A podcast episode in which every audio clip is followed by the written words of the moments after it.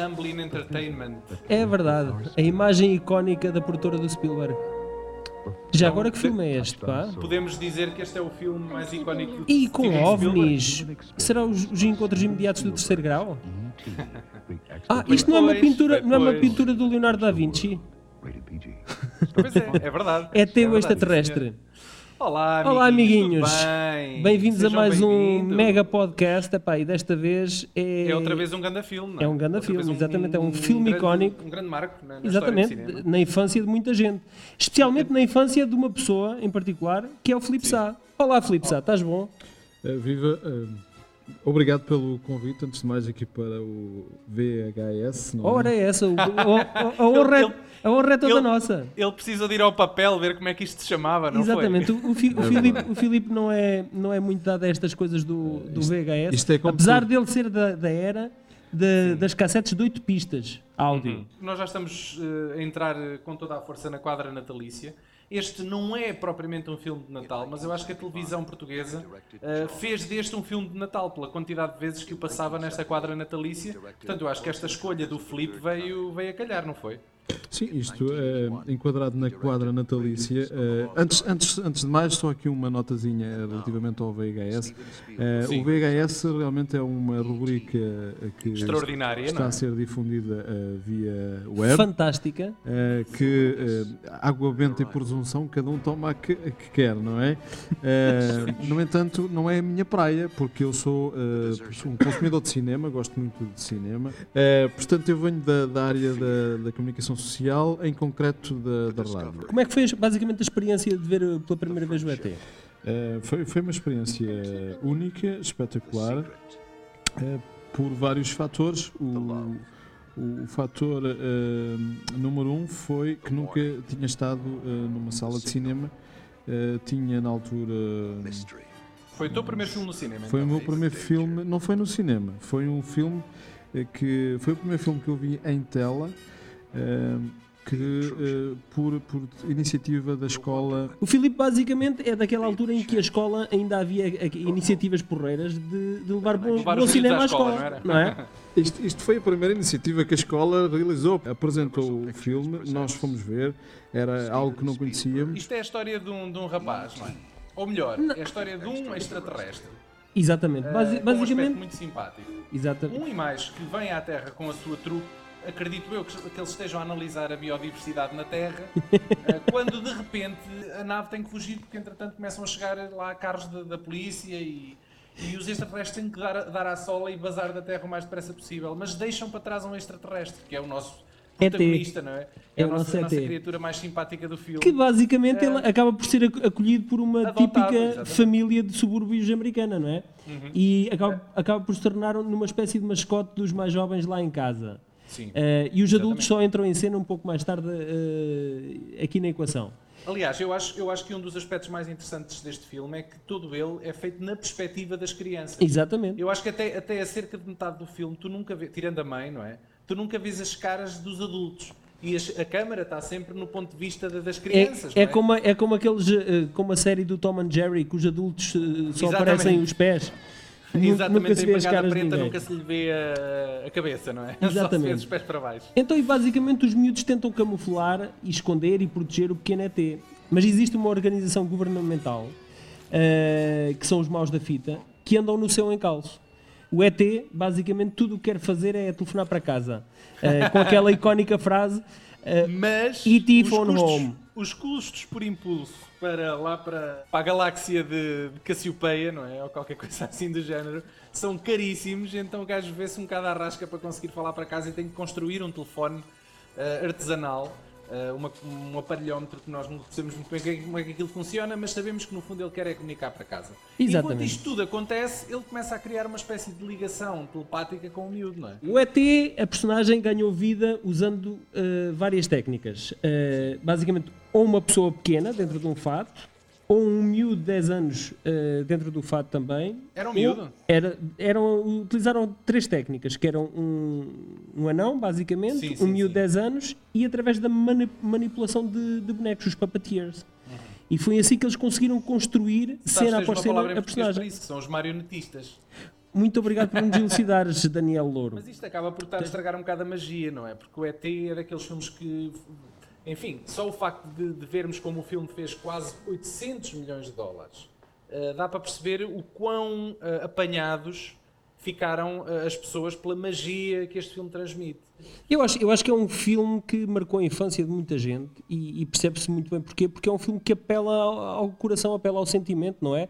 E acabamos Sim. por ter ali uma história de amizade, não, não entre miúdos apenas, como o, o Stand By Me, mas neste caso é entre um miúdo e um extraterrestre, uh, que é um extraterrestre uh, muito carente e muito debilitado que precisa eh, da ajuda de, dos miúdos para sobreviver. E, e, nós, e nós, eh, de alguma forma, sentimos esse apelo e, e acabamos por nos fixar na, nas personagens e na, e na, história, não é? Vocês sabiam que o Michael Jackson chegou a colaborar com este filme? Com a, a escrever uma música para este filme? Mas que foi usada no filme? Não, não, não foi usada. Uh, o Michael Jackson colaborou inicialmente então com, com a produção Ah, mas isso, isso percebes porquê? Porque apelava às criancinhas. Sim, uh, sim. Se quisermos ir por aí, sim. Claro, mas, mas acho, o, acho já, não é o primeiro caso, já não é o primeiro caso em que o Michael Jackson uh, colabora diretamente com uma produção, ok, mais ou menos direcionada para crianças. ele chegou a fazer inclusivamente a banda sonora de um jogo, de, de um dos jogos do Sonic, na altura, no hum. final dos anos 80 só que uh, algumas divergências criativas puseram-no fora do projeto. Uhum. Desta vez, uh, o facto de ele não colaborar no projeto é por uma razão ainda mais caricata, porque uh, a música que ele escreveu para o filme, que existe e que nós estamos a ouvir neste momento. Ah, é esta? é esta, é esta. O, eles lançaram a música sem a devida autorização. A música chama Someone in the Dark e foi lançada como single uns meses antes do filme coisa que violou o acordo que o Michael Jackson tinha estabelecido. Ah, okay. O Michael Jackson tinha estabelecido com a, com a produtora. Epá, mas nos anos filme. 80, será que isso fazia assim tanta. Pá, criava tanto, tanta celeuma e tanto choque é verdade. nos consumidores? Foi, foi o suficiente para, para, o, para a música ser completamente riscada do filme. Mas pronto, uh, existe por aí se a quiserem ouvir. Filipe, foi a primeira vez que assististe a cinema, não é? Uhum. E o filme que é também te marcou de uma forma pessoal? Trata-se exatamente de um, de um extraterrestre que portanto, fica na Terra e fica uh, sem qualquer apoio uh, e com a necessidade, uh, tinha duas possibilidades, ou regressava ao seu planeta, portanto foi isso que depois o, hum. todo o filme decorreu nesse sentido, numa entreajuda do humano extraterrestre para ele poder regressar ao, ao, ao seu planeta, ou então iria para um laboratório para ser dissecado. Uh, e esta, uh, esta humanidade, entre aspas, humanidade, uh, extra-humanidade até, que possibilitou esta, esta interação do miúdo com, com o extraterrestre, apesar da hum. diferença e da sua. ele era, era engraçado, era uma figura engraçada. Basicamente, Mas, portanto, esta história até podia ser entre um miúdo que era abandonado e acolhido por uma família adotiva e não tinha que ser necessariamente por um extraterrestre. Exatamente. É? É, é, é, mais o sentido altruísta eh, da, da, vida, da, da, portanto, da ajuda em função da vida, independentemente. E se tu visses o filme hoje, achas, achas que irias sentir a mesma coisa? Esse filme ajudou-me. Ia ter o mesmo impacto em ti? Claro que sim. Vocês claro viram, sim. vocês viram a edição especial que saiu em, 2000, em 2002? Não, não vi a edição especial, por acaso tenho-a tenho lá em casa, ainda está na, na lista dos uh, to see a ver, uh, mas uh, sei que, para além dos 5 minutos adicionais de, uh -huh. de filme, o Spielberg também deve ter contraído algum vírus devido à presença Jorge do Lucas, Jorge é? Lucas, porque decidiu manipular lá algumas das cenas, entre as é. quais as, as, mais reconhecíveis é o facto dele uh, querer tornar o filme ainda mais familiar. Uh, no sentido em que quis substituir todas as armas que eram empunhadas no filme por e telemóveis ou, não, ou walkie-talkies. Walkie naquela altura não havia telemóveis. Não havia telemóveis exatamente. Mas é verdade, eu fui ver esta, esta versão ao cinema. Confesso que não, não reparei muito na, nessas alterações, nessas pequenas alterações. Uh, que o Spielberg, mais recentemente, diz que se arrependeu de ter feito, não devia ter mexido nisso. Pois, pois. Uh, eu concordo. Pois. Uh, no entanto, reparei na, nas cenas novas onde o ET aparece Cenas essas foram gravadas na altura, mas cortadas na, na edição uhum. e que apareceram. Eram basicamente cenas do interior da nave, não era? A maior parte tem, eram cenas do interior. Tem, para além de, de, ter melhorado os efeitos visuais, acrescentou algumas cenas onde aparece um ET digital também com uma qualidade um bocado manhosa. Uhum. Enfim, é mais um daqueles casos. Acaba mais por meio, mais destoar- valia estar quieto, não é? acaba mais por destoar do que basicamente fazer parte da história, não é? Sim, sim, sim. Mas pronto, andávamos ali na moda de fazer as edições especiais e o Spielberg lá foi um bocado na onda disso. Ok, olha, Vamos esquecer a edição especial, não é? a música do Michael Jackson não entrou no filme, mas eh, aqui entrou eh, a do John Williams, Ah, sim. a, a- a inconfundível partitura do John Williams.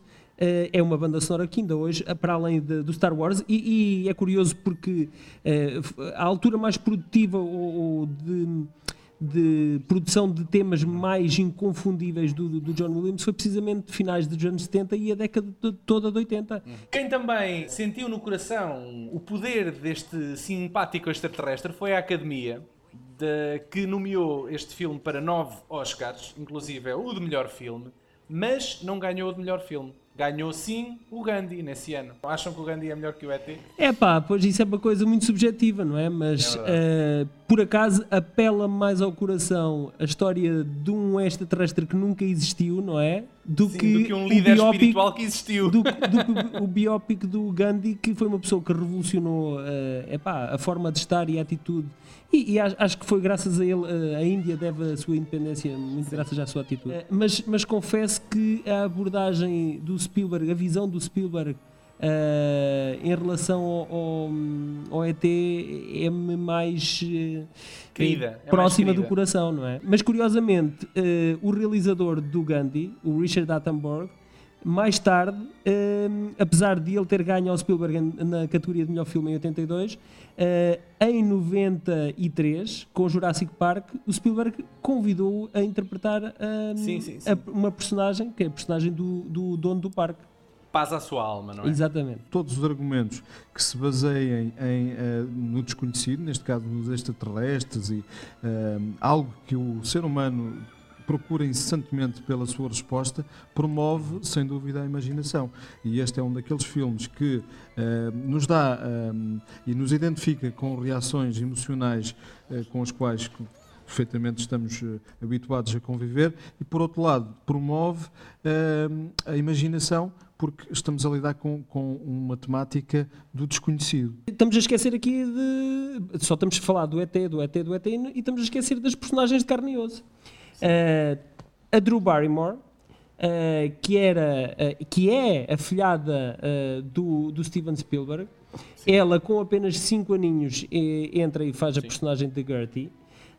E para além dela, e todos os outros personagens que entraram no filme, os outros atores, o Henry Thomas, o Robert McNaughton, o C. Thomas eles- Howell e o Peter Todos eles Coyote. acabaram por passar um bocado despercebidos. é? Exatamente, eh, acabaram por ter uma, uma carreira com- bastante secundária, não é? E a. Drew Barrymore, sendo a mais novinha, foi aquela, é aquela que Foi ainda que hoje tem uma carreira, tem uma Sim. carreira mais duradoura, não é? E mais, Aham. e, apesar de alguns solavancos, mas continua, continua a ser um nome Por aí, em Hollywood. não é? Continua por aí. Todos os outros desapareceram do radar, por acaso é- era curioso ver o, o que é que é feito deles agora. Este filme não só foi marcante para mim, como para milhões de, de pessoas, eh, e em particular para o seu realizador, o Steven Spielberg, que este foi eh, talvez o precursor eh, para a sua carreira de sucesso. Eh, foi de facto um dos filmes mais rentáveis de sempre. eh, que, Sim, isso, isso de facto é bem verdade, porque este filme, durante 11 anos, teve o recorde do filme mais rentável de sempre, que foi destronado precisamente pelo Jurassic Park, também ele de- do, do Steven O Spielberg. Spielberg eh, a, superar-se ele próprio. Exatamente. Na, na- na altura áurea da, da carreira E dele. é Senhor- curioso- O senhor Blockbuster, não é? Que terá sido ele a inventar o conceito Exatamente, de com o Blockbuster tubarão. Com, com o tubarão. E é- Viria depois a, a- continuar a fazer blockbusters por aí fora. É curioso que se, for- se olharmos para hum, o perfil uh, cinematográfico de Steven Spielberg, uh, os- a sua carreira de sucesso e o seu auge foi uh, conseguido com esta componente, este ingrediente. De histórias que abordavam o lado humano, não é? Exatamente. Para além de haver, Sim, de sim, haver sim. uma história, para além da história, eh, eh, havia sempre um lado humano Uma muito ligação, presente. É? uma, uma, uma ligação uh, ao, uh, portanto, o lado humano muito presente e uma ligação à, à fantasia. Aliás, não, não é segredo para ninguém que o Spielberg adora meter garoto- garotinhos a- com a lágrima ao canto do olho, não é? O product placement eh, também deu um salto gigantesco por, por causa deste filme. Os produtores queriam usar M&M's numa cena para atrair o ET, mas a empresa recusou eh, e em vez disso usaram uma marca norte-americana que é os qualquer. Reese's Pieces e após a estreia do filme, as, as vendas desta marca subiram até à estratosfera. Portanto, os M&M's eh, ficaram a perder com isso. Vocês conhecem a infame história que se tornou uma lenda, não é? Do videojogo do ET. Elucida-nos, Daniel. Tu que sabes Pronto. tudo. Eu Tu sei- tens- ilumina-nos. Tu, tu tens uma bola de cristal aí à tua frente. Ilumina-nos, É, eu, sei Daniel. que, eu sei que isto não tem diretamente a ver com o filme, mas é uma história tão engraçada que eu acho que tem que ser aqui contada. Então, diz lá. Por, porquê? Porque é um caso peculiar de como uma coisa tão simples pode ter efeitos tão devastadores. Bom, como sabem, é, é frequente as produtoras licenciarem os seus filmes a criadores de videojogos. Sim. E o ET não, não foi exceção. Sim, aliás, fizeram, fizeram três videojogos. Dois na altura da estreia do filme e um que saiu após eh, a edição especial. Mas o, o mais conhecido, eh, que aconteceu graças a um contrato milionário, que a Atari, que foi ela que ficou responsável então por lançar este jogo, eh, do nosso alienígena a tempo do Natal, eh, e tinha para isso poucas semanas para o concluir. Ou se- ou- Eu não sei se só para vocês se situarem, nós estamos naquela época em que os jogos, em que havia os sistemas de 8 Sim, bits, muito cartuchos. básicas. Os jogos, os dos jogos eram cartuchos, inseridos por cartuchos. Os 48K, os Spectrum e por aí fora. Depressa e bem, não há quem. ah, o jogo tornou-se um desastre tal que ainda hoje é considerado um dos piores videojogos alguma vez lançados. Ah, e não só foi responsável por um afundanço financeiro da até então muito lucrativa Atari, como ainda por cima gerou um crash nas ações relacionadas com a indústria do entretenimento digital. A empresa não encontrou outra solução que não fosse enterrar secretamente os milhares de cartuchos que foram devolvidos e os que ficaram por vender. Então, E quando- basicamente, basicamente, era o Banco Espírito Santo da altura. Sim, exatamente. E quando eu digo enterrar, é literalmente abrir um buraco e despejar para lá as toneladas de plástico. Exatamente. Como se não bastasse, diziam os rumores que o sítio escolhido foi o deserto do Novo México. Não muito, Ah, longe, a área 51. não muito longe da mítica área 51 de Roswell. Exatamente. Opa, então estão, disto- estão lá milhares de. ETs enterrados no cemitério de. ETs na área 51. A história nunca foi confirmada até há muito pouco tempo. Mais de 30 anos depois, quando uma equipa documental conseguiu permissão para abrir o buraco no sítio onde se suspeitava estar o tesouro. Isso já era uma, era uma daquelas cápsulas temporais, 30 anos depois. Eu vou, eu vou Não, alimentar, mas- eu vou alimentar um mistério. Um mistério. Ainda há Sim. cerca de eh, três meses eh, atrás estive próximo da área 51 Foi? e eh, falava-se que ainda um dos cientistas que, que saiu, dizem que ele está louco, mas o que é facto é que ele diz que eh, trabalhou com eh, extraterrestres que se encontram eh, na área 51 e que tem cerca de 230 anos, os que estão ainda lá, e que comunicam telepaticamente. Eu também vi o mesmo filme que esse senhor viu. Chama-se Independence Day. Para concluir a história, já este ano, em 2014, a coisa tornou proporções tais que o evento, com dia e hora marcada, reuniu milhares de espectadores saudosistas à volta das retroescavadoras no deserto.